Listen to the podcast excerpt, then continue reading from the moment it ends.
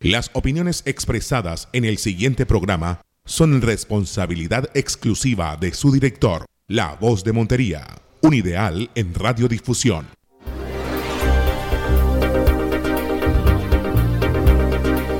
Ahora más vida, un espacio de la Gobernación de Córdoba, Secretaría de Desarrollo de la Salud, para una mejor calidad de vida.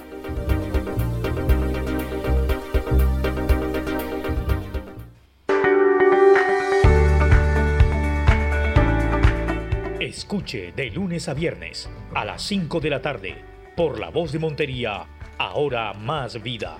Espacio de orientación para la buena salud, la sana convivencia y una mejor calidad de vida de la comunidad. Ahora más vida, realizado por Link Comunicaciones para la Secretaría de Desarrollo de la Salud de Córdoba. Plan de Intervenciones Colectivas PIC 2020. Ahora más vida. Ahora más vida. Ahora más vida. Uno de los temas que preocupa, digamos, mm, realmente eh, a las autoridades, no solo a las autoridades sanitarias, a las autoridades de salud, sino también a las autoridades administrativas, a las autoridades judiciales, y es el tema de la convivencia familiar, el tema de la violencia intrafamiliar, de la violencia doméstica, ese aguijón que está allí muchas veces en las casas, en los hogares, y que tiene desde el punto de vista psicológico eh, y por la experiencia que usted tiene como psicóloga y persona que ha mm, trabajado este tipo de asuntos, eh, digamos que ¿Cómo podríamos definir nosotros la violencia intrafamiliar? Bueno, mire, la violencia intrafamiliar normalmente se da en medio familiar, ¿cierto? Como lo dice su nombre. Es decir, una persona que esté vinculado al núcleo familiar de donde vivamos, sea papá, sea mamá, sea abuelo, sea tío. Eh, digamos que, que, ¿cuáles son, digamos, esos factores agravantes del de, el tema de la violencia doméstica? Bueno, eh, vamos a empezar primero con el tema de violencia. Si bien es cierto, nuestra ciudad, Montería, como tal, nuestra hermosa ciudad, desde tiempos atrás, cierto, viene, viene el fenómeno de la violencia. Me remito a nuestros abuelos, a, al tiempo del pasado, donde normalmente un papá eh, ejercía violencia contra su hijo no era catalogado como violencia, eso es como una idea irracional que tiene desde hace mucho tiempo, ¿cierto? Y que normalmente no lo denunciaban, lo callaban. Y es algo que viene de generación en generación. Que hoy en día, eso que anteriormente no lo denunciaban, eso que anteriormente no lo hablaban y que se viene ejerciendo por nuestros por nuestros abuelos hace muchos años, ahora se está viendo y se está denunciando. ¿Y qué es lo que está pasando? Esos padres eso es de la comunicación asertiva, carece de la resolución de conflictos, carece de la unión familiar, porque la unión familiar es, es mejor dicho, es mejor, es como les digo, es como el componente, es lo que nos une. En la unión familiar, entonces, ¿qué pasa? La unión familiar de papás e hijos de pareja se está viendo afectado porque no tienen esa comunicación, no tienen esa confianza para llevar a sus hijos, para llevar a su pareja. Carecemos de esa comunicación que la necesitamos. ¿Y qué pasa? Que acudimos a ciertas entidades buscando de ese apoyo, buscando de cómo, va, cómo van a encontrar esa comunicación asertiva entre la familia y llegar a una resolución de conflictos. Cómo cambiar el golpe por la comunicación, por dialogar, por conversar. Cómo cambiar ese papá que viene con una idea irracional de hace muchos años.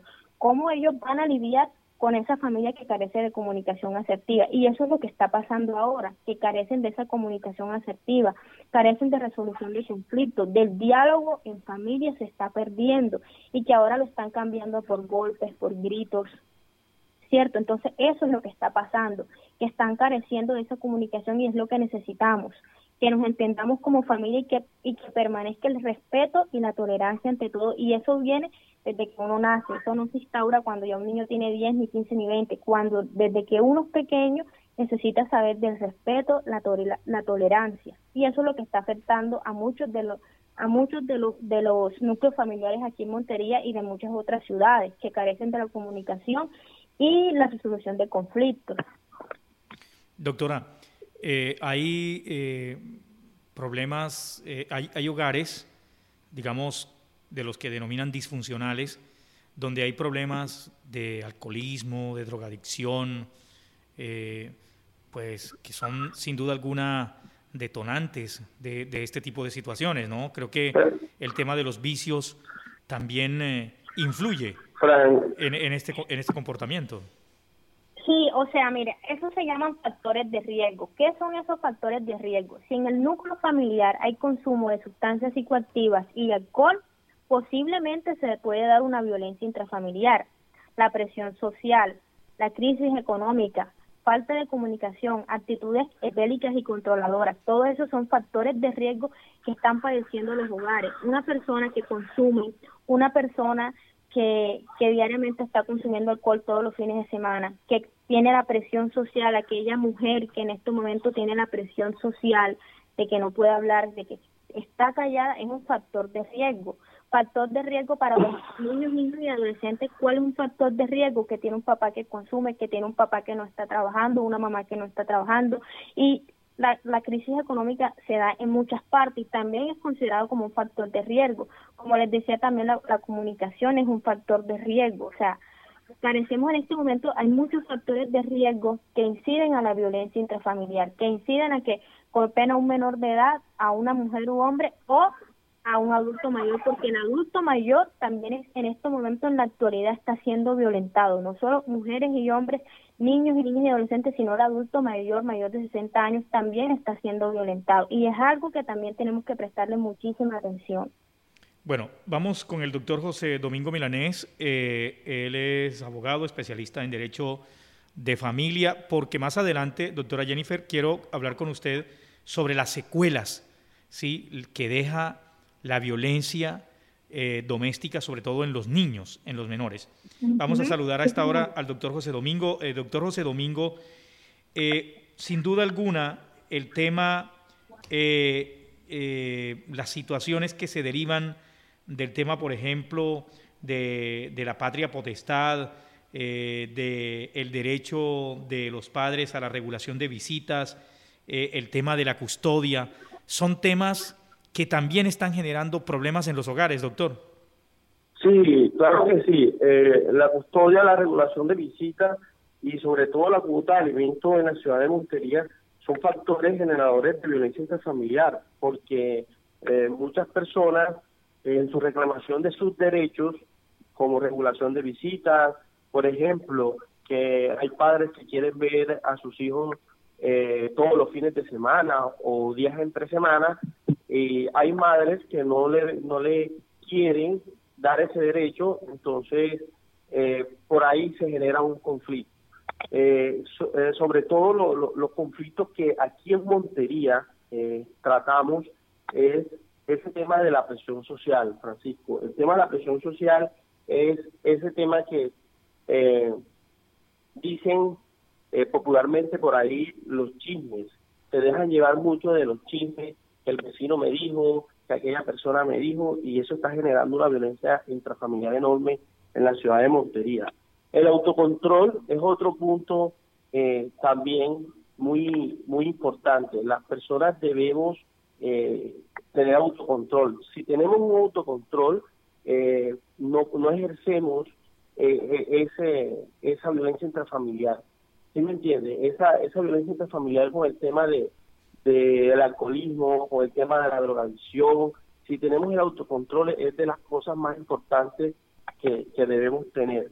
En cuanto, volviendo al tema de, de, la custodia y de, la alimentación, de la patria potestad y la regulación de visitas, que usted me, me pregunta, eh, nosotros en la Comisaría Familia de Montería, basándonos en la ley 640 del 2001, brindamos un servicio de conciliación y invitamos a, esas personas que antes de llegar a, hacer reclamos, antes de llegar a la violencia interfamiliar, se acerquen a las líneas de atenciones, que se acerquen a la Comisaría Familia de Montería, visiten a la otra parte y lleguen a acuerdos sobre visitas, lleguen a acuerdos sobre custodia, lleguen a acuerdos sobre cuotas de alimentos. Doctor, eh, el, el, padre de familia eh, tiene derecho a, a, a, visitar a su hijo, a estar con su hijo. Ese, ese derecho lo determina un juez. O, o, el padre de familia puede llegar en cualquier momento a visitar a su hijo. Hábleme un poco de eso, por favor. Cuando, cuando existen las separaciones entre cónyuges, hay unas consecuencias. Las consecuencias son esas, que eh, se tienen que separar y el niño debe quedar con uno de los dos progenitores. Casi siempre la, naturalidad es que quedan con la madre, dependiendo también mucho la edad del niño. Si son niños de un año o dos años, casi la naturalidad es que quedan con su madre. Entonces, aquellos padres se enojan porque de pronto la madre en un fin de semana no le quiere eh, dejar ver al niño. Entonces, la invitación es que lleguen a la comisaría de familia y lleguen a un acuerdo. Cuando la regulación de visita se llega mediante un acuerdo, se levanta un acta de conciliación, Francisco. Ese acta hay que cumplirlo a cabalidad, porque si no se incumple, entonces pasamos a un proceso ante un juez de familia, un proceso de regulación de visita ante un juez de familia. Así mismo es con la custodia primero hay que agotar requisitos de posibilidad. Llegan a un acuerdo y el conciliador levanta ese acta con ese acuerdo que hay que respetar, ¿cierto? Si no se llega a ese acuerdo, se levanta un acta fracasada y ese con ese acta fracasada levantan esos actos fracasadas. Cuando no hay acuerdo entre las partes, los comisarios defensores de familia deben estipular alimentos provisionales hasta que finalice la acción legada a seguir, hasta que un juez de familia decida en sentencia cuál va a ser la cuota alimentaria de ese menor. Muy bien, estamos en Ahora Más Vida, hoy hablando sobre el tema de la violencia intrafamiliar, la convivencia en el hogar en tiempos de pandemia. Vamos a escuchar dos mensajes, dos oh, mensajes institucionales y volvemos con nuestros invitados, el doctor José eh, eh, Domingo, que está con nosotros, y la doctora eh, Jennifer Arteaga. Volvemos en breve con ellos y también con Dina Machado, que acaba de llegar y nos tiene unas estadísticas importantes sobre violencia intrafamiliar. Vamos con estos mensajes, don Manuel.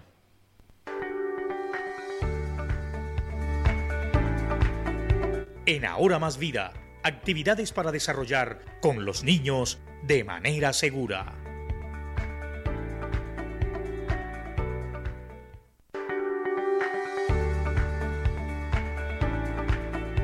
En Ahora Más Vida, el aislamiento por COVID-19.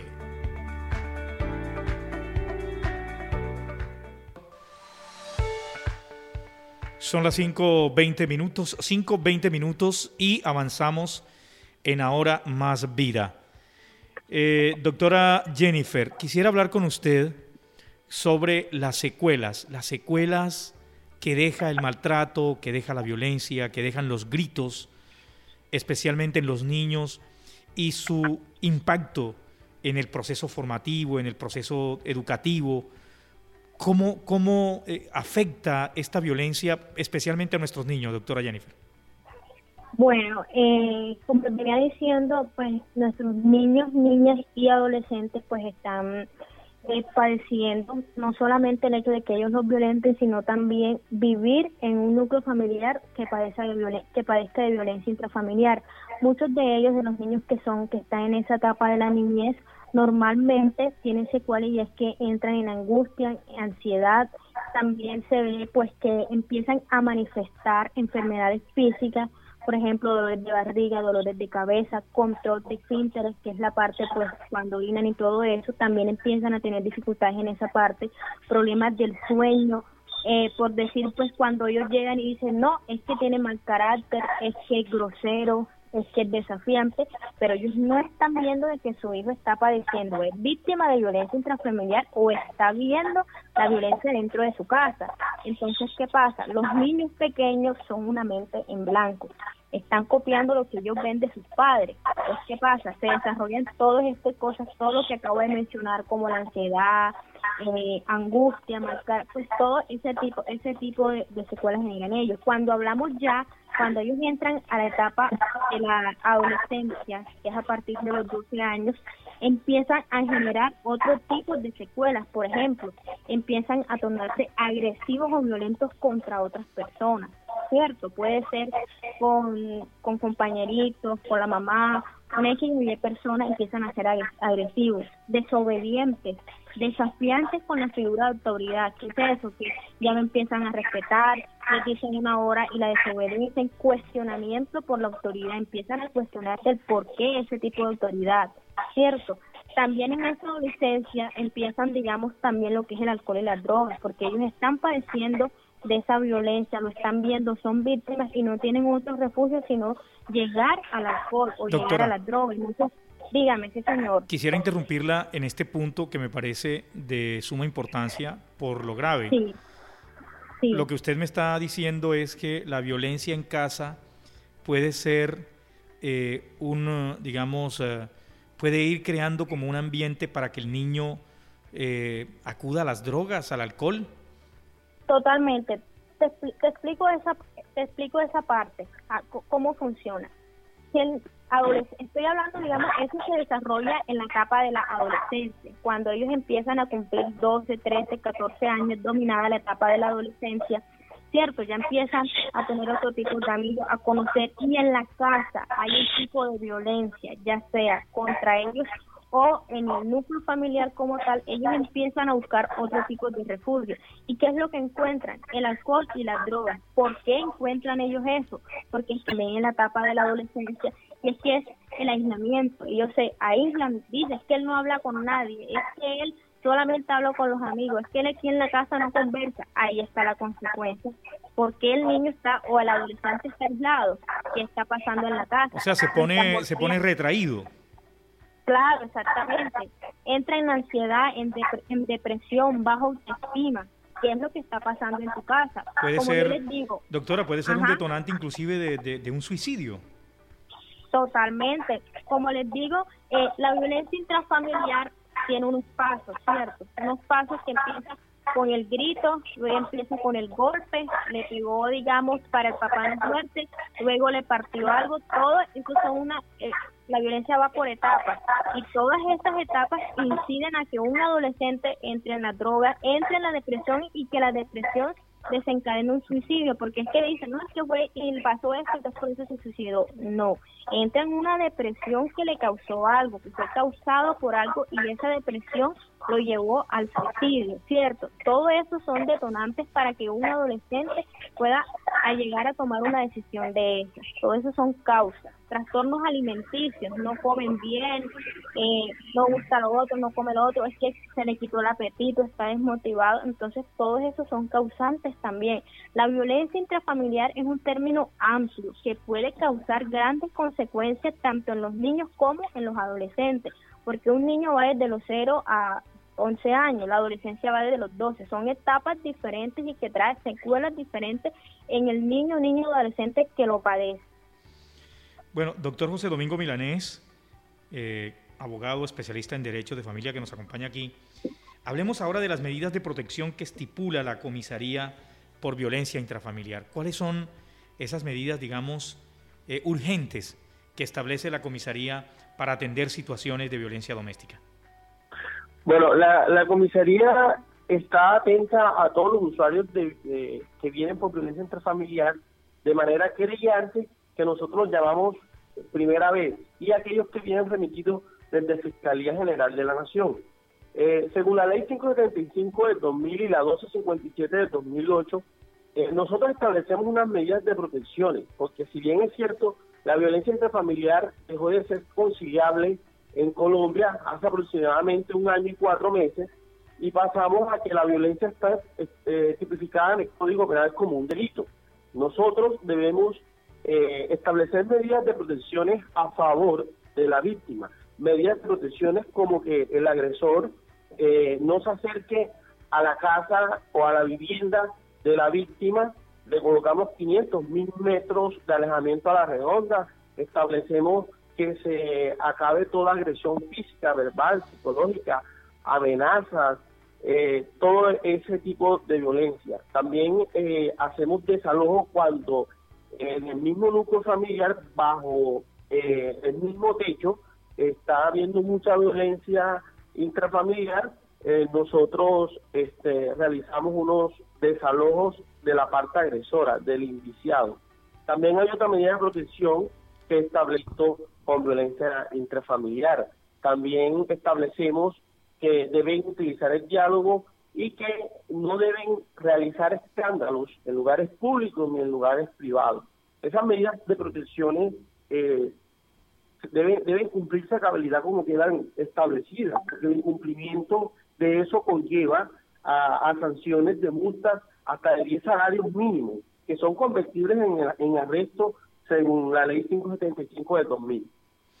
Muy bien, doctor José Domingo, tenemos con nosotros a Dina Machado que nos tiene rápidamente unos datos estadísticos. Dina, buenas tardes. Buenas tardes.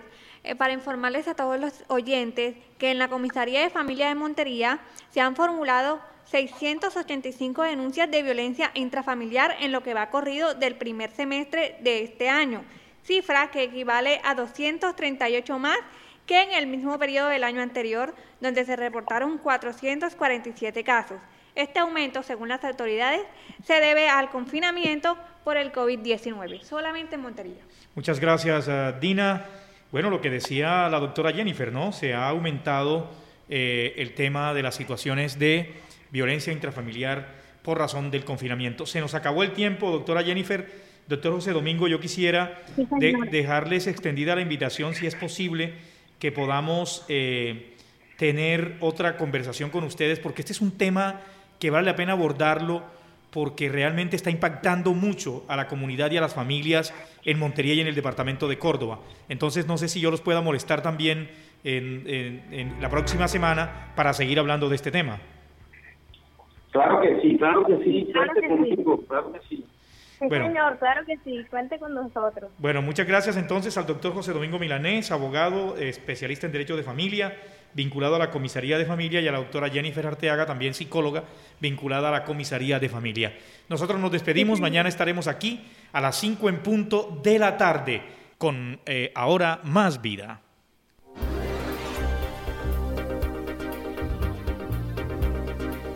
Ahora Más Vida, un espacio de la Gobernación de Córdoba, Secretaría de Desarrollo de la Salud, para una mejor calidad de vida.